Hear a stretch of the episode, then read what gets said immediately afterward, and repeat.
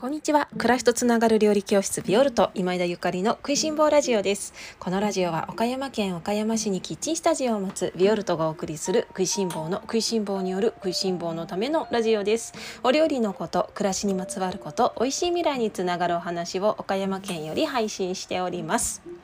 皆様おはようございます。料理家の今枝ゆかりです。本日は8月19日金曜日です。いかがお過ごしでしょうか？今日はイライラした時に振り返りたい3つのことというテーマでおしゃべりをさせていただきます。皆様おはようございます。いかがお過ごしでしょうか？あっという間に金曜日なんですね。またお休み始まるよ。という方いらっしゃいますか？えっと冒頭から少しお知らせをさせていただきたいんですけれども今週末ですね日曜日8月の21日日曜日にガレージセールをしたいと思っております SNS で今ちょこっとご案内をし始めているところなんですが私がいつも毎月2回ピラティスに通っていることは皆様あのご存知のことかと思うんですけれどもこのピラティスをねいつもしているお友達愉快なお友達とガレージセールしたいねみたいなお話になってでこのね日曜日に開催するんですね。岡山の皆様ぜひぜひ遊びに来ていただけたら嬉しいです。えっと時間はですね12時から16時までえっとちょっと短い時間ではありますがゆるりとあの皆様のねお越しをお待ちしております。場所はね岡山市北区中山道のアトリエ PS3 というお花のアトリエなんですけれどもえっとこちらも SNS の方にあのインスタグラムですねインスタグラムの方に住所の方を記載しておりますのでもしよかったらねそちらチェックして見ていただけたらなというふうに思っています。あのガレージセール今回は私とそれから他のねあのもう一人料理家のお友達で加藤かな子さんという方がいらっしゃるんですけれどかな子さんとそれからそのピエスのお花のねあのお仕事をされているマキさんとそれからえ、っと去年の秋に靴の話をしたんですけれども靴のねイベントしたんですよね。オーダーメイドシューズのイベント。でその時にラジオにも出てくださった横井上カメラマンの横井上さんとそれからいつも私がメイクヘアメイクでお世話になっている、えっと、アトリエムクのミキさんと何だ？1 2 345人。5人でガレージセールしたいなと思っております。もうねあのガレージセールはまあ元より私の大好きなお友達を皆様にご紹介させていただけることがめちゃくちゃ嬉しくってそれが今回は一番楽しみかな。でこういうね料理教室という仕事柄どうしても私お買い物がすごく多いんですね。で今までいろいろお買い物してきた中で器なんかも数がねあの揃っていたものがだんだんちょっと割れてしまって揃わななくなってしまったりとか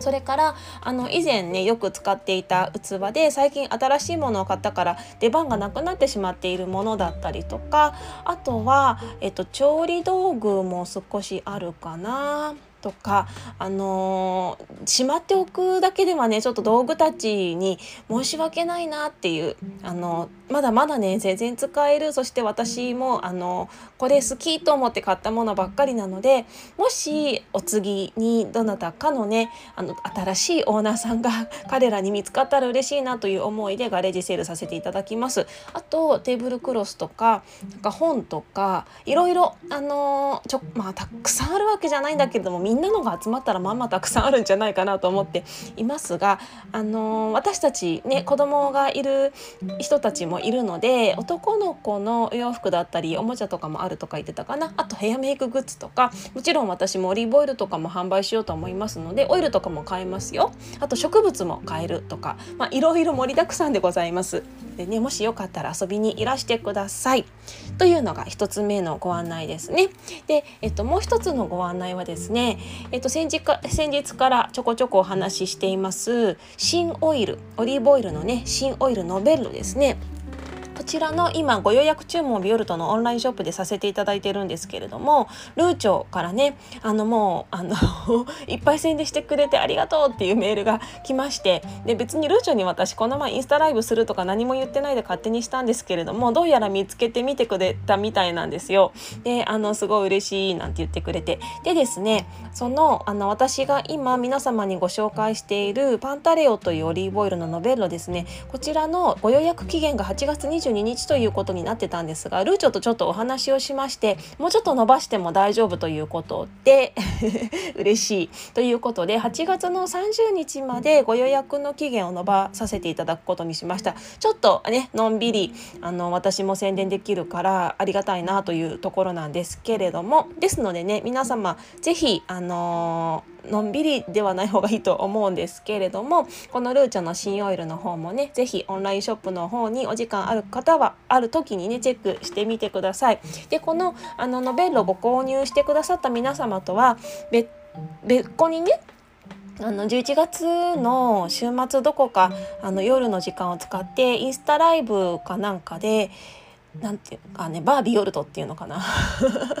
ワイン会っていうかオリーブオイルの楽しむ会みたいなそんな会をねあの催したいなというふうに思っています。いつもの誰でも見られるインスタライブじゃなくって非公開アカウントを使ってでそちらにご購入してくださった方に入ってきていただいて一緒にね飲みたい方入ってきていただいてでそのちょっとあの内輪でねプライベートな感じで私もワイン飲んでまたちょっと酔っ払い配信にね リアルな酔っ払い配信になりますけれどもあの酔っ払いながらルーチョのオイルやそれからこんな食材と合うよみたいなお話をしたいと思っておりますので是非ねあのそんなイベント込み込みのえっとノベッロ新オイルのご予約となっておりますので是非ご興味ある方オンラインショップチェックしてみてください。ビオルトのオンラインショップの一番最初にアイテムとして載っております。はい。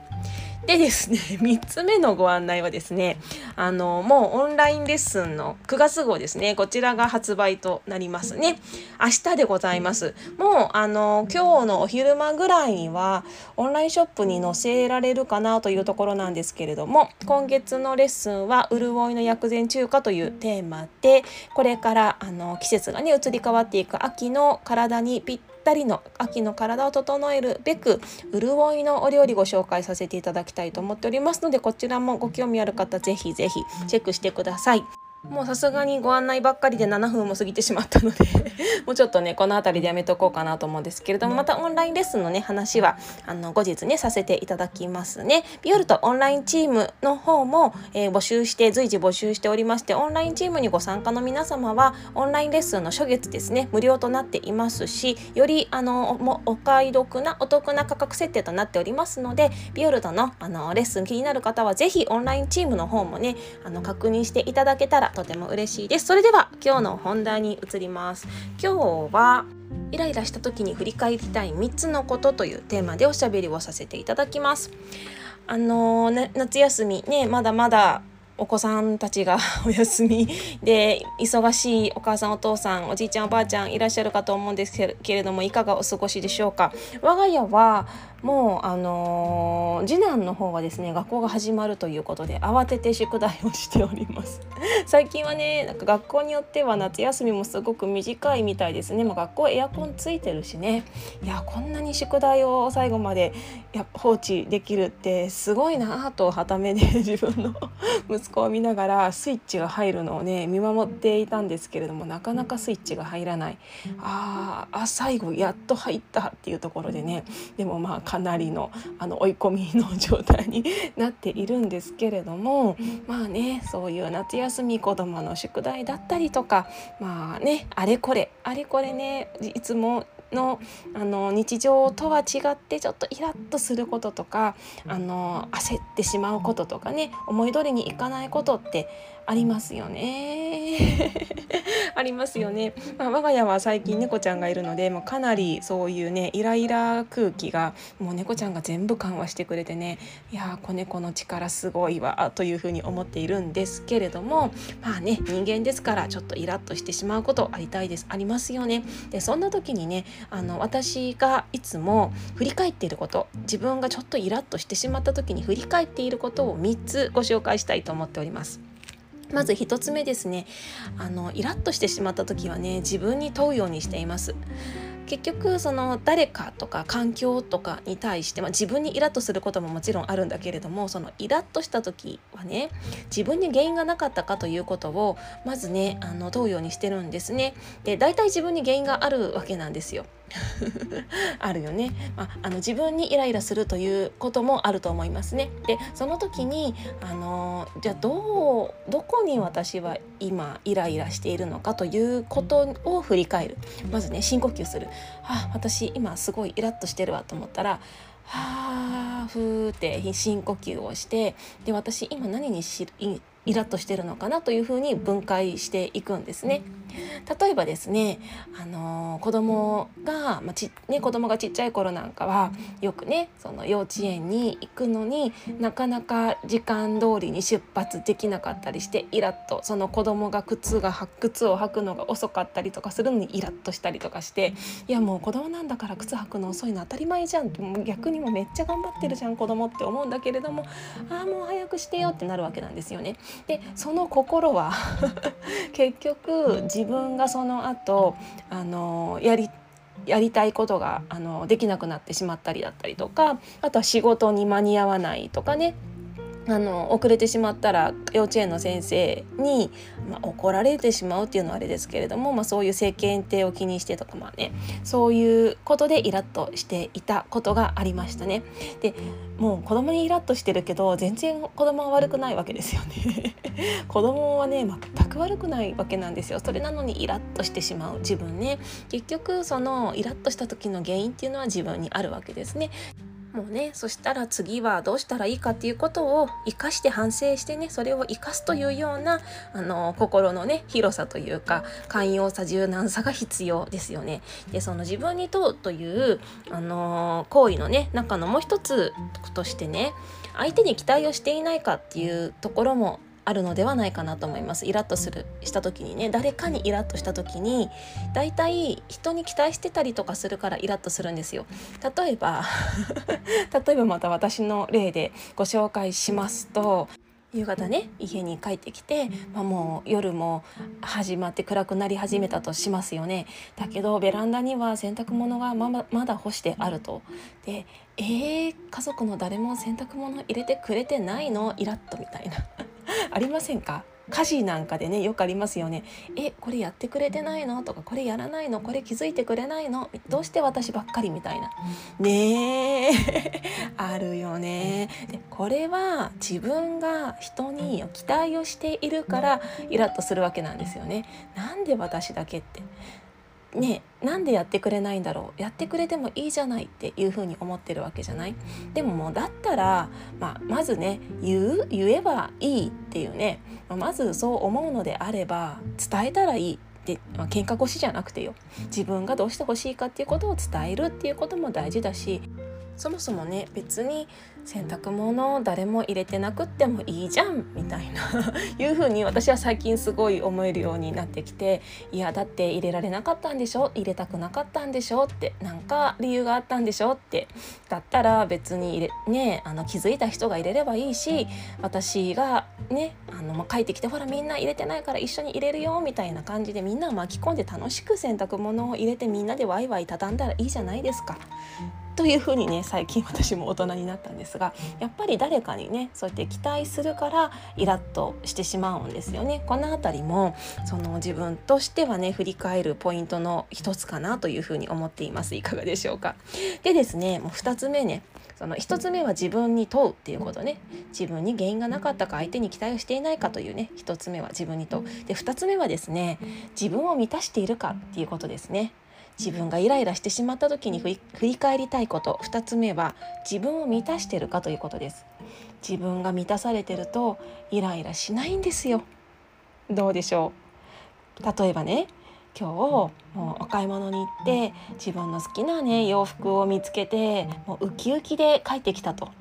とか例えばもう今日はお友達ともう思う存分美味しいランチを食べていっぱいおしゃべりしても大満足で帰ってきたとか今日は料理教室に行ってもうねあの 教室ね料理教室でヨルトに行って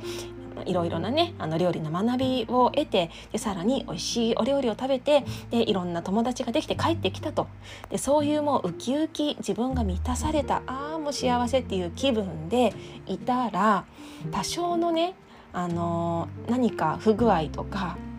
リズムがね崩れたとしてもイラッとしないんだよね自分が満たされていると。なのでそのイライラしてしまう時っていうのはまずはね自分を満たし自分がちゃんと満たされているか自分を満たしてあげているかっていうことを考える。であの大事なことはね自分を満たせる自分を満たすのは自分だけということですね。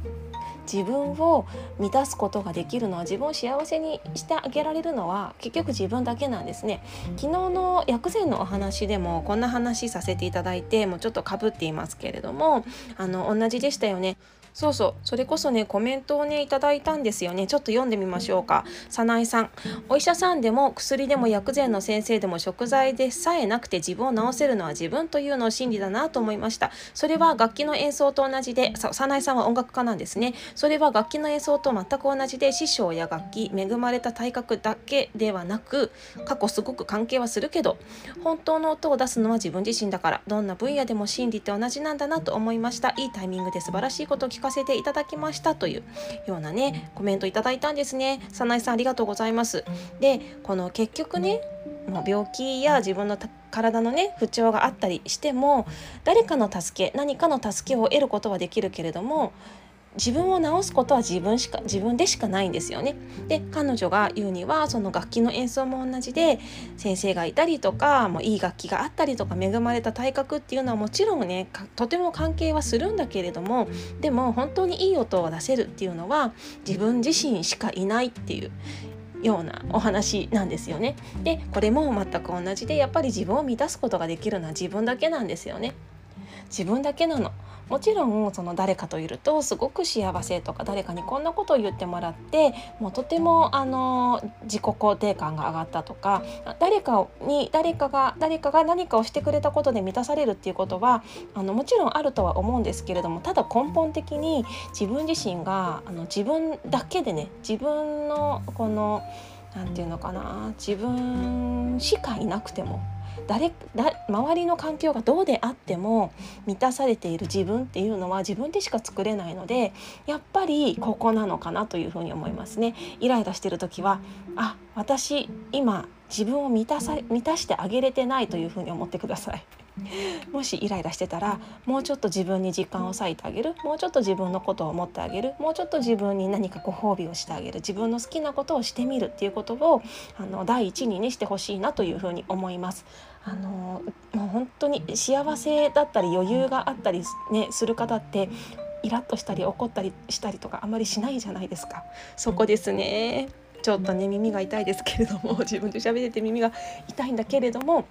また私自身自分でイラッとした時にはこれをあの毎回振り返ってますね。あ今私イラッとした。最近私自分のこと大事にしてあげてるかなっていうふうにね思ってますね。で3つ目です。3つ目はねあのちゃんと食べてるかどうかっていうこともとっても大事なことですね。イライラしてしまった時に振り返りたいこと。ちゃんと食べてるかちゃんとご飯を食べてるかです。あのいつもね申し上げてるんですけれども体と心っていうのは密接なあの関係があるんですね。もうほぼ同じと思っていただいていいと思います。体を壊したら心も壊してます。心を壊したら体も壊します。もうねこの2つっていうの体と心っていうのはもうあの切っても切り離せない関係なんですね。あなんか最近体の調子悪いなっていう時は心も絶対に晴れてないし心が晴れてなかったら体の方もどこかしらね、あのー、歪みが出てくるはずなんですよどっちかが先であったりとかね、まあ、同時多発的なこともあるかもしれないんだけれども。イラッとした時イラッとするっていうことは心のバランスが崩れているということですのであ私の体どうかな疲れてないかなちゃんと食べてるかなちゃんと寝てるかなっていうことを思い思ってね振り返っていただきたいですね。でああそういえば最近忙しくって外食続いてたわとかね、最近ちょっとあのお菓子いっぱい食べ過ぎてたわとか最近野菜足りてなかったわとかね最近お風呂に入ってなかったわとか食べ物じゃないですけれども、ね、冷えてるわとか、ね、そういうのがすっごく関わってくるのであちょっとイライラしてるなと思ったら体のことも考えていただきたいですね。もちろんこのね自分があの自分の体が健やかであるかっていうことね自分の体を健やかに保っているかっていうのはあの2つ目にねご紹介した自分を満たしているかということとも密接な関わり合いがありますよね。ですので是非ね自分を満たして自分に余裕自分のね心に余裕を持って毎日あの今に感謝してもの、ね、絶対幸せなんですよ。特にこの日本に住んでいる日本のこの現代の日本にねあの命を授かった私たちっていうのは家があってねもうほとんどの人が家がちゃんとあって食べ物があってでもちろんねもっとこういう家に住みたいとかもっとこんな食べ物が食べたいとかもっとこんな洋服着たいとかもっといい仕事に就きたいとかいろいろねあの目標や理想はそれぞれあるかもしれないんだけれどもでもね落ち着いて考えてみたらえ私今超幸せじゃんっていうことに気がつかれるのではないかと思うんですよね。だからまずはね自分が今すごく幸せでな状態であることっていうことを確認してで自分満たされてるかな？自分自分をね満たしてあげてるかな？ちゃんと食べてるかな？っていうこともイライラした時に振り返ってあげれるといいのかなと思います。だんだんだんだんねイライラしなくなってきますね。なってきますよね。まあね若いうちはホルモンホルモンバランスのねあれこれとかねありますしまああの更年期障害の方とかもちょっとホルモンバランス崩れてもうどうしようもない時もあるかもしれないんですけれども、まあ、そういう時もねあの今私が申し上げましたその3点ですね。自分に問うっていうことそれから自分を満たしてるかっていうことそしてちゃんとご飯食べてるかっていうことをねあの念頭に置いてできるだけイライラしないで秋の入り口にね立てたらいいのかなというふうに思っております。いかがだったでしょうか？それでは今日も美味しい一日をお過ごしください。暮らしとつながる料理教室ビオルト今枝ゆかりでした。